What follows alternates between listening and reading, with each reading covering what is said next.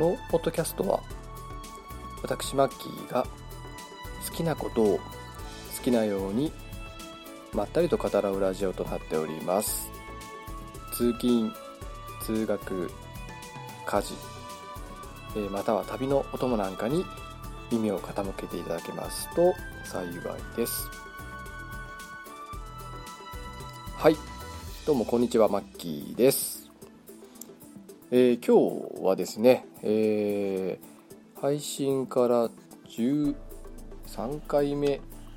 に、え、なりますね、え収録日が、え11月の27日と、え実は前回の配信から、えまだ1日しか経っていないという状態で、え今収録をしております。まあ、本当はちょっともうちょっと間を置いてからあの配信収録をですね、えー、するつもりであったんですが、えー、ちょっとですね、えー、ぜひ早めに話しておきたいなと思うことがですね、えー、ちょっとあったんで、えー、今収録に至っておりますと。いうことで、えーまあ、近況も何も昨日の今日なので、えー、さほどあの話せることもないんですがえーとですね最近ちょっと変わったことで言うとですね、えー、初めてじゃないんですけど人生2度目のマッキントッシュのパソコンを手に入れました、えー、だいぶ昔にですね一度 Mac を持ってたんですけど、まあ、それ以来ずっと Windows だったんですね。なんですけど、まあ、最近あのまあ携帯も iPhone ですし iPad mini も持っていますよと。いうことで、えー、まあ、パソコンも次は Windows からマッキントッシュに Mac にしようかななんて思ってた矢先にですね、まあ、あの近くに近所に住んでいる私の兄がなんか新しい Mac を買ったということで、えー、まあ、古いのいるかいって言われてくださいと言ってですね、えーこの間の月曜日にですね祝日の月曜日に、えーまあ、車で取りに行ってですね、えー、セッティングして今使っておりますということであのまあなのでもらい物なのであのタダで手に入ったっていうのは非常に良かったんですが、えー、2009年か10年頃に買ったらしくもう5年落ちぐらいのパソコンですよと。なんであの CPU もですねコアコア2コア2デュオっていうんですかね。あの今なんてもう i5 とか i7 とかえっ、ー、とねもっと CPU がいっぱい入ってるタイプのものだと思うんですけど、まあ、コア2デュオで、えーまあ、ハードディスクも多分320ギガぐらいしかないのかな。あのディスプレイ一体型のやつですね。20何インチぐらいなんですかねこれ。21ぐらいなのかな。まああのとはいえですね普通にあのそんなにヘビーユーザーでもなくてですねなんか専用のソフトウェアを落としてるわけでもなく、まあ、普通にインターネットを見たりとかですね、まあ、その程度のライトユーザーなんであの今のところ非常に快適。今持ってる富士通のパソコンが結構なんかカクカクしてきたんですね。買ってからもう3年ぐらい経つんで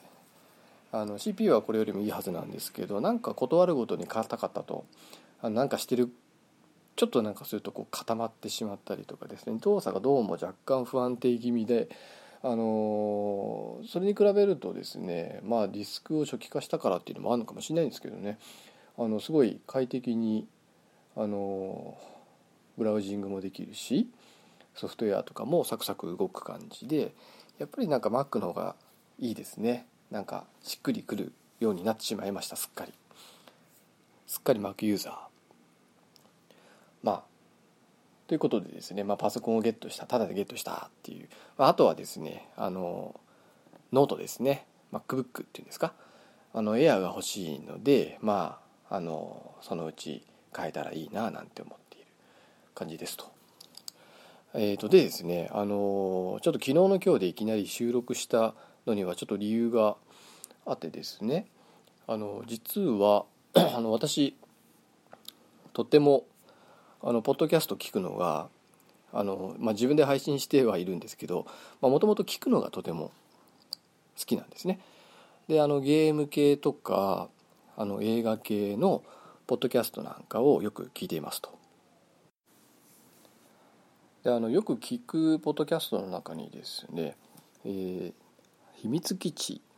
全員集合というですね、えー、番組があってですね。まだあの配信10回目ぐらいまで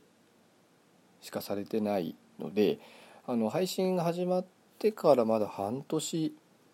ぐらいですかね。あのなんですけれどもあの聞き始めてですねあの非常に気に入っている番組なんですね。であのまあもともとバンドをやってらっしゃる5人組の方なんですね。あのその秘密基地というバンドをやってらっしゃる5人組でで皆さんあのどうも社会人の方なのでまあ社会人の傍らで、えー、そのバンド活動をずっと続けてらっしゃる方々でそんな方々がですねあのポッドキャストの配信を、まあ、始めておりまして今番組をやってらっしゃると。で内容も先ほどあの申し上げたんですが、えー、主にそのゲームの話をですね5人でされていてですねあのすごく私好きな番組の一つでですねいつもあの聞かせていただいてるんですけれどもであのあのお便りをですね私出したんですねこの番組に。で自分はあのポッドキャストやろうと思って結構試行錯誤しててですね分かんなくて。でちょっとカフェのそのコンセプトの作成なんかもしながらあのやってたんですけど傍らで。ですごいあのその番組が気に入ってですね初めてですねポッドキャストの番組宛てにお便り出したのはまともに出したのは初めてかもしれないんですけどあのちょっとお便りを出させていただいてですね。でそしたらですねあの先日の配信でですねその秘密基地全集合のあの番組の中でですねあの私のお便りがですね読まれたんですよ。紹介されたんですね。びっくりしまして、えー、あの風呂で お風呂の中でちょっと聞いてたんですね。私あのお風呂の中にあの iPhone 持ち込んでですねであのソニーから出てる丸っこいなんかボールみたいなあのスピーカーがあるんですね。Bluetooth スピーカー、まあ、それでよく風呂の中でもポッドキャスト聞いてるんですけどちょうど聞いてたらですね急に私の名前が出てきて、えー、びっくりしましたね。もう跳ね上がりましたね一気に。鼓動が。おっって。自分のことを話してると思って。でしかもですねあのありがたいことにですねこの今私が語っているこの番組の話までしていただけでですね。しかもなおかつあのなんか私のトークのことまで話していただいて。あの正直ですね私よりきっとこの秘密基地全員集合の陣太さんの方がよっぽどトークが上手だと思います。もう私自分で聞いててもちょっと嫌になる本当これ配信していいのかなって思いながらいつもですねまあいいやと思って配信しちゃってるんですけどもあのこんな全然拙いですね。喋り方の私のあのトークをですね。あのなんか落ち着いてるみたいなことをなんかおっしゃっていただいて非常にありがたいなと思いました。であのとっても嬉しかったんですけどあのまあ私はあのこのあのお便りをですね出したまあきっかけっていうかですねまあまあ当然その番組が好きだっていうこととあのずっと続けてほしいなっていうその応援の意味もありましたし、いろいろ刺激を受けていますっていうのもなんか伝えたくてですねあのお便りを出したんですけれども一番ですねあのちょっと自分でもなぜか分からなかったんですけどすごくこの方々に秘密基地の5人の方々にですねものすごく共感を覚えたんです。なのでそんなお便りも出した次第なんですね。で自分でもちょっと考えててなんでそんなにあのこの番組というかですねその秘密基地の方々に対してこんなに共感を覚えたのかなと。他にもあのいろんな番組は聞いてますし好きな番組のもいっぱいあるんですけどなんかちょっと違うんですよね。聞いてるスタンスが。ちょっとその秘密基地全集合だけはちょっとなんか特殊私の中ではですねちょっとこうレベルが違うというかですね。なんか共感の度合いが全然違うんですよ。でそれが何でかなと思って昨日ちょっと寝る前にですねずっと考えてたんですよ。布団の中で。ちょっと寝れなくてですね。1時間ぐらいうだうだこう布団の中で考え事をしててですね。なんでこんなに共感できるんだろうかなって。なんかすごく応援したくなる気持ちがものすごく湧き出てくるのは何でなんだろうと思ったんですよね。でまあいろいろ考えてみると なんかちょっと理論的というかですねあの冷静に考えてみたんですで一つは年齢がちょっと近い多分私の方が少し数歳上。私1971年生まれで今43歳なので秘密基地の方々は私よりはもう少し年下の方々なのかなっていうのはあるんですけれども、まあ、年齢が割と近いということとあとそのゲームの話題をされている、まあ、あの5人の方々それぞれそのゲームに対するスタンスっていうのは結構それぞれなんですけれども、まあ、基本的にはその、まあ、おそらくゲーム好きなんだと思うのであの、まあ、そこに共感を抱いているっていうのもあるでもここまでだったら多分他のポッドキャストの番組も一緒だと思うんですよでそれ以上に何かあるんだろうなと思ってこう考えてたらやっぱりですねあのそのバンドをやられてるっていうところなのかなとちょっと思ったんですね。えーと、しかもですねそれをあのこう社会人として働きながら、えー、その傍らで音楽活動をされているっていうその姿勢というかですねあのその姿勢ですね。その姿勢にすごく共感を持てているっていうこととその30代後半からもう40近くになまあ、ある意味もう40って言ったら、まあ、人生も結構折り返し地点ですし、まあ、ある意味いい年だと思うんですけれどもそういう年でありながらですねそういう同じ、まあ、趣味って言ったらなんですけどもその同じあの目標とかですね同じこう何て言うんでしょうね目的を持ってその5人集まってるっていうのがすごいなって、まあ、羨ましいんですね多分私自身が。あのこのポッドキャストもですねなんだかんだ言って私一人で始めちゃってる。まあ、本当はですねもう一人二人仲間がいてですね、まあ、私がメインでもいいとは思ってるんですけど当然始めたのも私ですからでもやっぱりちょっとですね一人で喋るよりはあのいろんな人の意見があった方がラジオとしてはやっぱり聞きやすくなると思うので本当はいろんな人とこう話してみたいですけど、まあ、残念ながら現実は一人でやっている。まあ、そういうあの憧れっていうかですねそういうのもあるのかなとは思ってるんですね。あの5人でですねあの、まあ、同じような年齢で音楽というあのものをですねあの共有してでそれをこうちょっと続けているっていう私にないものをいっぱい持ってるっていうんですかね。そういう姿勢に非常に共感を覚える覚えているんじゃないかと。なので他のポッドキャスト番組よりもずっとこう共感しているのかなってちょっと自分でですねこういろいろ考えてみたんですね。だからだからなのかな。あのやっぱり私もですね実はあの若い頃ちょっとそういう音楽の世界に入りたいなと思った時期があったんですね、まあ、20代ぐらいなんですけど。なのでその音楽学校に通ったりとかしてたんですよ。34年ぐらいしてたんですかね。そのボーカルレッスン受けたりとか。あとギターですね。アコギなんですけどもアコースティックギターの授業受けたりとか、まあ、全然音楽の素人だったんですよ。でも何でもいいからちょっと音楽の道をですね一度味わってみたいなと思ってあの20代ぐらいの時にですねそういうこともやってたっていうのがあるのも一つかもしれないですね。まあ、その時もですねあの今と全く同じで結局そういう仲間にあまり出会うことができずにですねまあ、あのちょうどその30過ぎたあたりからものすごい仕事がハードになってしまってですねどんどんその音楽から遠ざかってしまって今に至ってるっていうのでまあ夢を中途半端に終わらせてしまってるっていうものもあってですね。多分そういうのも重なってものすごく共感を覚えていてなんかわかんないですけどすごい心の底から応援したくなってしまってですね、まあ、今に至ってると、まあ、そんな番組にですねあの私のお便りが紹介されたということで非常に嬉しくてですねついついやる予定のなかった収録を今始めてますと。まあそんな感じでですね、えー、まあちょっと話さずにいられなくなってしまってですねこの気持ちをですねちょっと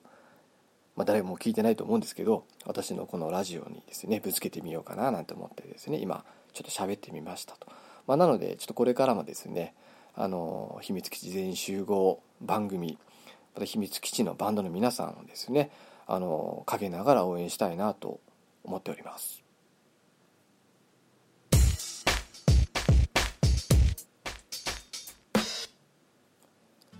はい。まあ、ということで、えーまあ、ちょっとそれだけの収録だとちょっとあれかなと思ってですね。あの実は話したいこといっぱいこうあるんですよ。あるんですけどちゃんとあのやっぱりちょっとある程度ね調べたりとか何話そうかなって思ったりとかですね。その辺まとめてからじゃないとちょっとうまく話せないのでちょっと他にですねいい話題がちょっとなかったものですからせっかくなんで今回はですねちょっと私のまあちょっと大げさに言うとそのホラーホラー映画人生というかですね何故に私はホラー映画が好きなのかっていう話をですねちょっとしたいなと思っております。であのちょっと正直に言うとですね私昔からホラー映画が得意だったわけではないんです。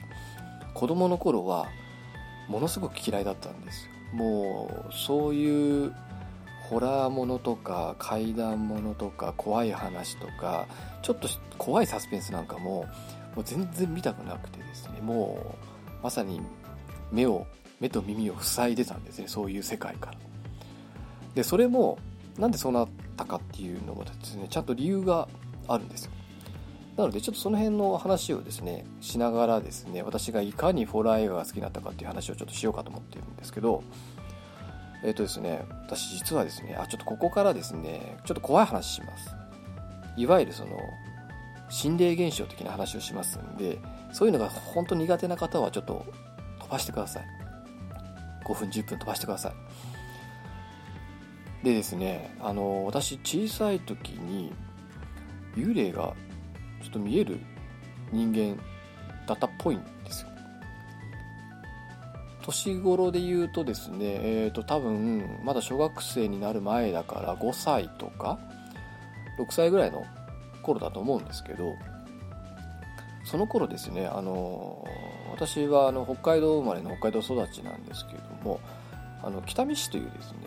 道東の方ですねあのオホーツク海側でちょっと内陸に入ったところに北見市っていうですねあの町があるんですね。市があるんですよ。有名な人いますかね？あの最近昔あのホワイトベリーとかバンドいらっしゃいましたよね。女の子だけの。あの子たち確か北見市出身のバンドだったような気がしますね。あとなんか何人かいるような気もああなんかアイドリングの菊池亜美さんでしたっけ？あの子も確か北見市出身だったような気がしますけれども。でそこのですね、あのー、子供の頃ですねその市営住宅に住んでたんですね。家賃が確か8000円とかっていうアホみたいに安い。ただ風呂はないんですね。でテラスタイプいい言い方するとテラスタイプであのー、こう1階リビングとトイレ。で2階がですねあの階段上がっていくとこう左右に部屋があってで私はですね階段上がって右側の部屋に住んでいたんですね。で2段ベッドだったんですで上に兄が寝ていて下に私が寝ていたんですねその頃。で左側の部屋はあのちょうどこう階段突き当たると左右に部屋があるんですけど左側はですね私の両親と妹が寝ていたんですねその当時ですよ。でですねあのこう夜中目覚めることがたまにあったまあ覚めることもあるあると思うんですけど。でこう夜中ふっとこう目覚ますとですねこうなんか人が歩いてくるのがこう見えるようになったんです。でちょっと部屋の構成をちょっとイメージしていただきたいのでちょっと説明するとですねその2段部屋入ると階段こうずっと上がっていって突き当たって右に向くとですねその私の部屋なんですけど兄との、まあ、相部屋ですね。で部屋はちょっとこう長方形で、えー、2段ベッドがですね、えー、入って右手にドンってこう縦に置いてあるのでそのベッドを中心にこう L 字型にこう部屋が残りのスペースがある感じなんですね。なのでまっすぐ行って右曲がる感じですね。で曲がるとベッドに入れるみたいちょっと足元がちょうどこう部屋の入り口を向いている感じなんですよ。であの部屋の戸を、まあ、戸なんですよ。ドドアじゃなくて。戸は閉めるなと。なんか母親が何かあったら聞こえねえからっつって戸は開けっぱなしにされてたんですよいつも。で、まあ、部屋は真っ暗にして寝てたんですけどその廊下の方からですねこう人がスーッとこう歩いてくるのが見えるんですよ。で2段ベッドなんでちょうどこう膝上ぐらいから腰下ぐらい大人が歩いてるとぐらいしか見えないんですね。で多分男の人だと思うんですけど背がちょっと高かった。こうスーッとこう歩いてくるんです。ものすごいゆっくり。ちょうどこうあの足元に入り口があってで頭は反対側向いてるからちょうどこう自分の足元をこう左から右にスーッてこう歩いてくる感じですよね。で最初ですねあのお父さんかと思ったんですよ。その頃まだ離婚してなくてお父さん。普通に家にいたのでお父さんかと思ったんですけどまああまりのそのスピードがちょっとあのおかしいんですよね。不自然。あんなにゆっくりまあ起こさないようにするためにゆっくり歩いてたんじゃないかとかいろいろちょっと思ったんですけどなんか不自然なんですよ。なんか変なんですね。で角についたからちょうどこうこっち側にこう体が向きを変えてですね今度だんだんこっちに近寄ってくるわけですね。でなんかだんだんこうなんかおかしいと思ってですね私怖くなってこう布団かぶってですねブルブル震えてたんですよ。そしたらですねいつもあの決まってですねいつの間にか寝ちゃって朝になってるっていうパターン。それが何とか続いてきたんですね。だからもう目覚めるとあ絶対なんか来るって思うとやっぱりこうふわっと歩いてくることが多く何回も頻繁にあったもんですからあのちょっと兄上に寝てたんですけどあの頼むからこう電気消さないでくれと。せめて豆電球にしてくれって言ってですね部屋をこう豆電球にして寝てたんですね。ところが私が寝つくのを見て見計らってですねうちの兄が全部消しちゃうんですよやっぱり2段ベッドってこう電気から近いから眩しくて嫌だったんでしょうね。消してしまうんですね。ではってこう目覚めると部屋が真っ暗だから焦るんですそうするとですねこう今までふわってゆっくり歩いてきたのがなんかその時にかけてふわってものすごい勢いで歩いてきた時があったんですよ一回。もうほんと早歩きな感じ。でもう慌てて布団バッとかぶって。でこれもう耐えられないと思ってですねあのある日ですねまた起きたらですね真っ暗だったんですね。でも今日は絶対もう逃げてやると思ってですね上の兄のベッドに潜り込んだんですよ。2段ベッドの2階に。で潜り込んでですね何がこう歩いてきてるかなんか見てやるっていうわけのわからないですねあのことを思ってですねこう潜り込んでこう足元の方からこうそっとこう見たんです。そしたらですねなんか男の人はいなかったんですよ。その代わり廊下挟んで向こう側に部屋があるって話をしたしたと思うんですけどその両親と妹の部屋ですね。でそこになんか女の子がファーッと立ってたんですよね。ネグリジェっていうんですか？こう上から下までストーンってこう1枚で羽織るような。でそれが見えたんですね。女の子がふわっと見えたんですよ。あれ？で私てっきり妹だと思ってどう考えても。ちょっとあの年頃も似てたんで多分3歳ぐらいの女の子？23歳ぐらいの女の子が立ってて髪の毛もなんか長くてストレートでうちの妹に似てたんでなんで妹かと思ってそれでまあ安心してその日は寝ちゃったんですよ。で次の日起きてですねそれを母親に言ったら「あんた何言ってんの?」みたいなこと言われたんですね。あのそんなネグリジェなんて持ってないからみたいなこと言われてパジャマだよいつもって言われて確かに思い返したらパジャマなんですよ。うちの妹。そんなネグリジェみたいな服なんかそもそも持ってなかったんですよ。なんでその時も あれ？じゃ昨日みたいのってうちの妹じゃないんだみたいな感じでちょっとあの鳥肌が立ったんですけど。でそういうあの体験をですねその家で何度もしたせいであのすっかり怖がりな人間になってしまったんですただですね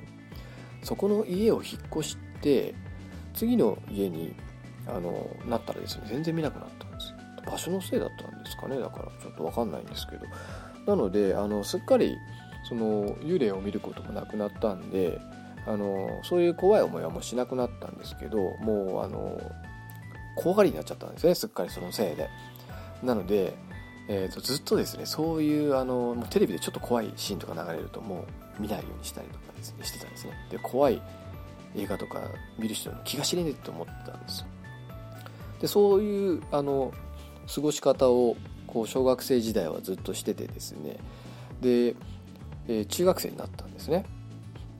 でここからはちょっとあの霊体験ではないです。でここからですね私がホラー映画になぜハマったかっていう話にちょっとつながっていくんですけど中学の時多分中学1年だったと思うんですけどまあ友達ができてでその仲のいい友達がですね、まあ、ある日、まあ、土曜日これから映画行こうよと。映画見に行こうよって言うんですよ。で私はそれまで映画館で映画なんてあんま見た記憶なくてですねもうぜひ行きたいなと思ってですね行こう行こうって話になって、えー、と映画館行ったんですね。その街の中心ちょっと中心の方にあるですね映画館行ったわけですよ。でその時見ようと思った映画がですねあのベストキットって映画なんですね。数年前にあのジャッキー・チェンと何でしたっけウィル・スミスの息子でリメイクされてたんで知ってるか知ってる方もいらっしゃると思うんですけど、まあ、そっちのオリジナルの方ですね。あの本当にアメリカ版アメリカ版じゃねえか。あの本当にオリジナルねベストキットですね。でそれを見に行ったらですねあの今みたいな思念事と違うんであの立ち見とかできるんですけどもう席が全部埋まってたんですね。で立ち見でいいですかみたいなこと言われたわけですで立ち見はきついなって結構長い映画だぜみたいな話になってですね。確か2時間ぐらいあぜみたいな。立ち見きつくねって話になってですね。じゃあもう一個やってるからそっち見に行こうって友達が言い出したんですよで私そのもう一個の映画全然知らなくてですね。でその映画館が1階と2階でこう2つ映画やってる映画館だったんですよね。なのでその友達に言われるがまあですねその2階につかつか階段を上がってですねでお金払ってで入ったんですね。で入ったらですねもう映画始まっててですねあれ？なんかおかしいな雰囲気の映画だぞってこれって。なんか森の中ですね木に女が襲われているシーンだったんです。私が入った頃。でなんかあのこうみんなでこうトランプをしてですね。なんか何やってたのかな？ババ抜きかなんか分かんないですけどやってたらですね。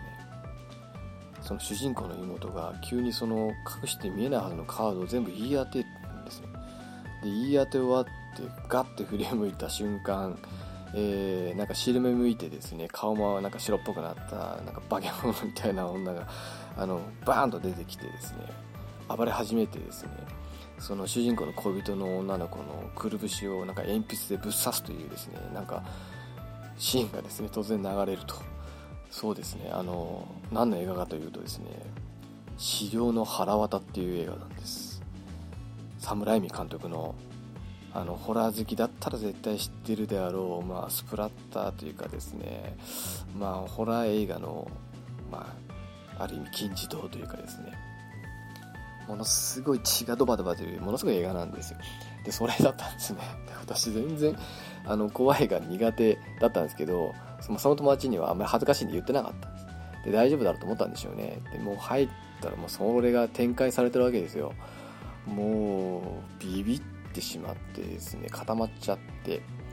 で事あるごとに音でやっぱりびっくりするじゃないですか映画館って。ビカってなっちゃってもう体がビカってなってそれが何回もですよ。であんまりにもそのとにかく気持ち悪いシーンがもう次々に出てくるもんでそういう映画一切見ない見てなかったですからもう余計その免疫がないわけですよそういう映画に対して。でまだ中学1年だから12歳ぐらいですよ。でいきなりそれ見させられてですよ。もうトラウマですよトラウマ。もうその日の夜なんざもう朝まで眠れずにもうギンギンですよ。もうもう全然寝れず怖くて怖くて。もうそんな状態になっちゃって。まあそんな状態になったら普通もう絶対二度と見ないって思うじゃないですか、まあ、当然私も思ったんですよ。もうやられたって。もう絶対見ねえぞこういうのと思って。てで月曜日学校行ったらですよ。えっ、ー、とですねその一緒にいた友達がですねその私の一部始終をですね面白おかしくあの同級生たちに話してたんですね。いやすごいね。飛んでたんだよねビョンビョンとか。あとなんかこう目であのうつむいてたとかですね。もうあの面白おかしくですね。私がこう怖がっている姿をですね、まあ、あのクラスメート中にですねこう言いふらされてしまってですね、まあ、その友達も悪気あったのかどうなのかちょっと分かんないんですけど今でも仲のいい友達なんで。まあまあとにかくですねバカにされまくったわけですよ。特に女性にですね。えー、何？怖いの？みたいなこと言われてですねいや怖えだろと思って普通に考えてもって。あの白目向いた気色悪いのが血口からダーッと吐きながらそれ寄ってきたらだって怖いでしょうねと思ったんですけどそこでですねあの私のこうホラー人生が決まりました。ええ、あのその瞬間ですねやっぱバカにされたのが許せなかったんでしょうね私の中で。もうこうなったらもう怖いが全部見てやれと思ってですねちょうどあのその頃ってこのビデオレンタルがちょうどこう流行し始めた頃だったんです。なんでレンタル屋さんに行くとですねホラー映画とか見れてたんですね。なんでちょっと評判のホラー映画をですねもう片っ端から見てやったんですよ。開き直りですよね完全なる。なのでなんか地獄の門とかサンゲリアゾンゲリア白と腹歌以外のですね13日の金曜日とかエルム街の悪夢とかですねもうホラー映画で有名な映画、まあ、全部見たんですね。もう中学生時代に。そしたらそしたらもうすっかりホラー映画全然平気になっちゃって。もうびっくりしてビクってなることももう今全くないですね。で逆に好きになっちゃいましたね。でもうなのでもうホラー映画大好きでもうゾンビなんかも全然大好きでですね。もうむしろそういう映画を積極的に見るっていう状態になっちゃってですね。すっかり。もう今ではもうホラー映画大好き人間ですよ。すっかり。あんなトラウマをあの 負った人間ではあるんですけどまあある意味克服したってことですよね。まあそれはあのまあ良かったなと思うんですけどね、まあ、やっぱりあそこでちょっとクラスメイトにこう軽く小馬鹿にされたのが私的には良かったんですね。そこでちょっとバカにさしかも女子にですよ。女子にバカにされて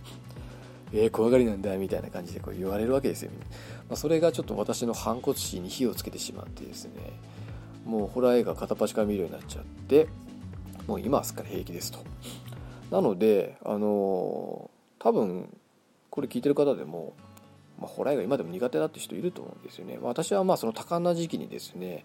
まあ、えげつない映画を見てしまったわけですよ。多分今だったらあれ絶対18禁じゃないですか。白の腹歌なんて。あれ中学1年生に見せる映画じゃないだろうっていう感じなんですけど、あの、まあまあそんなのね、そんな時に見てしまったがゆえにですね、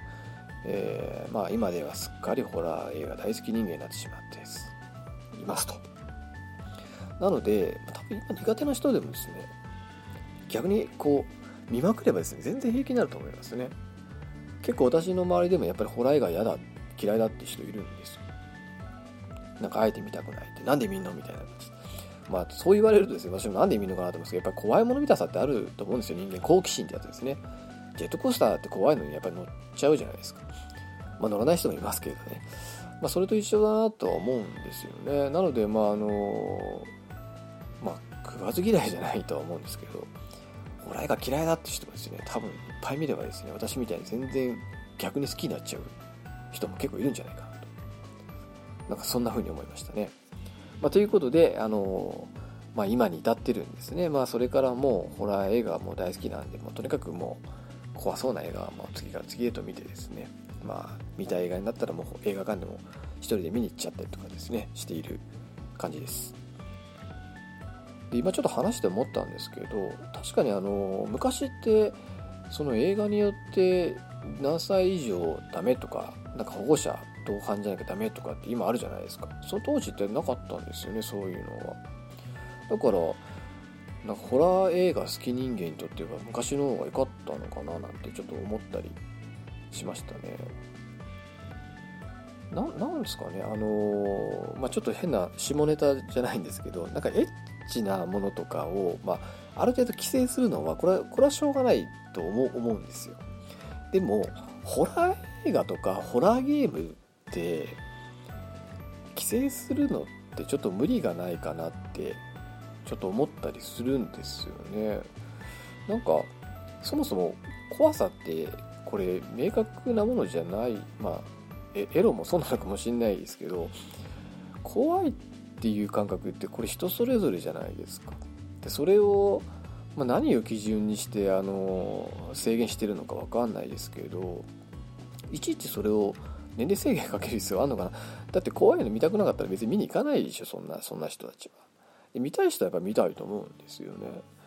でなんか子供にそういうの見せると良くないっていうのはあの多分なんかその何でしたっけ？宮崎事件でしたっけ？宮崎勤事件とかでそういうのも影響もまあ当然あると思うんですけどそんなもんで規制したからってそういう犯罪が減ると私はとても思えないんですよね。だって見たい人ってやっぱ結局見ると思うんですよ何としてでも。なんか見れる気がしません何とでも今の時代。だからあんまり規制しても意味ないと思うんですよね。だからなんかそんなのは別に視聴者に任せりゃいいのに親に任せりゃいいのにっていうのが一つとあと特に気に食わないのがやっぱゲームですね。これちょっとサイコブレイクの回でもちらっと語ったんですけどなんか日本版って変に残酷描写をですね規制するらしいんです。例えばその体が欠損する描写とかは絶対 NG らしくてですね全部あのそういうのって変えられちゃうらしいんですね。あれこそあの大きなお世話だよって感じですよね。そういうゲームがやりたくて買ってるのにそういう風に勝手に規制されるといい迷惑だと私は思うんですよ。嫌だったらやらなきゃいいだけだと思うんですよね。だからそれを勝手なあのどうい、まあ、誰がやってるのか知らないけどその人の勝手な主観でですねそういう規制をかけてしかもその上で18禁にしてるんですよ。全くもって意味わかんないですよね。いやいやって。そういう欠損描写とかがあるから18禁にしてるんじゃねえんかい欠損描写とか全部修正した上で18金って何を何を根拠に言ってかって思っちゃいますね。でそれはちょっとやりすぎなんじゃないかなっていうふうにあのまあそういうゲームが私が好きなのでよく思うことがあります。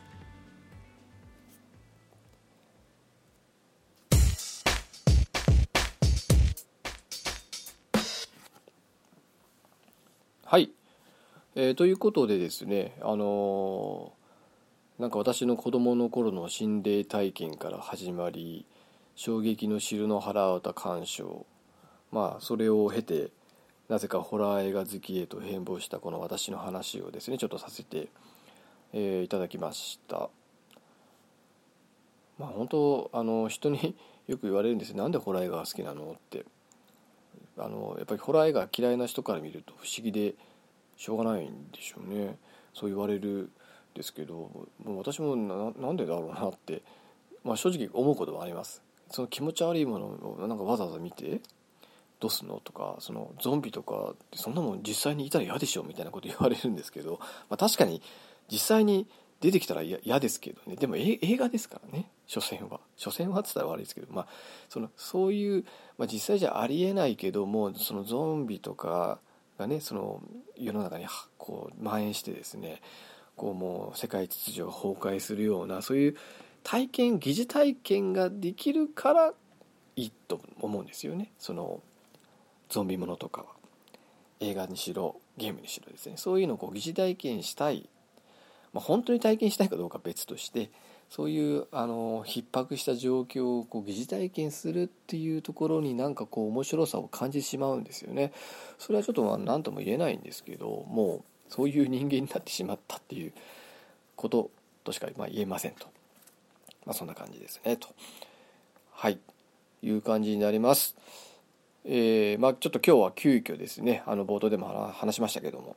えー、秘密基地全集合さんのちょっと番組で、えー、ちょっと私のお便りが紹介されたということでですね、えー、ちょっと嬉しさのあまりにですね急遽、まあ、今回の収録をさせていただきました。なのでちょっとテーマもですねちょっと私の私がいかにホラー映画を好きになったのかっていう話をですね急遽、まあ、ちょっと思い出話的にですねさせていただきましたのでああの次回はですねちゃんとあの、まあ、ゲームなり映画なり何かしらドラマなのか何かしら私が好きなものの話をですねちゃんとしたいと思いますのであの次回ご期待いただけたらと思います。はい今日はじゃあこれまでにしたいと思います、えー、お送りしたのはマッキーでした。さようなら。